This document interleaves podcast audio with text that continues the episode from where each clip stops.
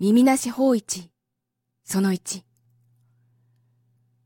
700年以上も昔のこと。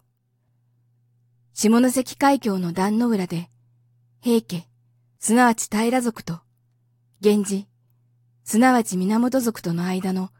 長い争いの最後の戦闘が戦われた。この壇の浦で平家は、その一族の婦人子供、並びにその妖帝、今日、安徳天皇として記憶されている、とともに、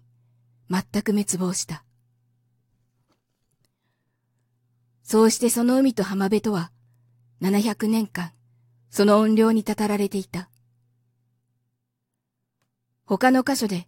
私はそこにいる平家ガニという不思議なカニのことを読者諸君に語ったことがあるが、それは、その背中が人間の顔になっており、平家の武者の魂であると言われているのである。しかし、その海岸一帯には、たくさん不思議なことが見聞きされている。闇夜には幾千となき幽霊美が水内庭にふわふわさすらうか、もしくは波の上にちらちら飛ぶ。すなわち、両夫の呼んで鬼火、すなわち魔の日と称する青白い光である。そして、風の立つ時には大きな叫び声が戦いの共感のように海から聞こえてくる。平家の人たちは以前は今よりもはるかにもがいていた。夜、漕ぎゆく船のほとりに立ち現れ、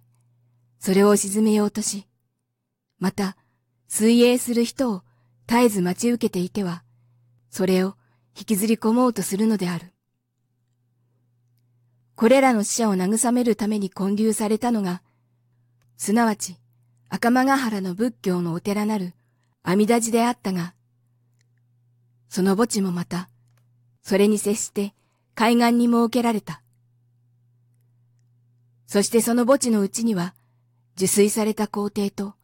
その歴々の進化との名を刻みつけた幾個かの石碑が建てられ、かつ、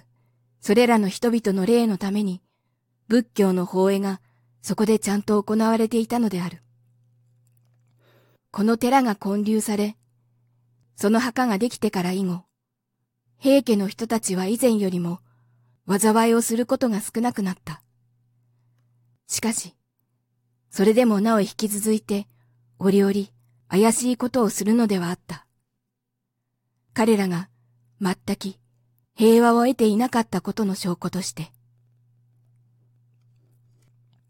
幾百年か以前のこと、この赤間ヶ関に法一という盲人が住んでいたが、この男は銀賞して琵琶をそうするに妙を得ているので世に聞こえていた。子供の時から銀賞し、かつ断層する訓練を受けていたのであるが、まだ少年の頃から師匠たちを凌駕していた。本職の琵琶法師として、この男は主に平家及び源氏の物語を吟唱するので有名になった。そして、壇の浦の戦いの歌を歌うと、鬼人すらも涙をとどめ得なかったということである。法一には出世の門出の際、甚だ貧しかったが、しかし、助けてくれる親切な友があった。すなわち、阿弥陀寺の住職というのが、詩歌や音楽が好きであったので、たびたび法一を寺へ生じて断層させ、また、銀賞させたのであった。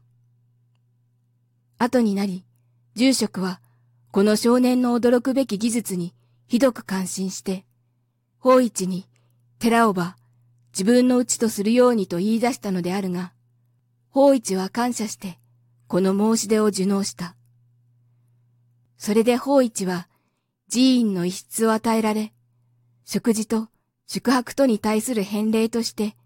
用のない晩には、琵琶を奏して、住職を喜ばすということだけが注文されていた。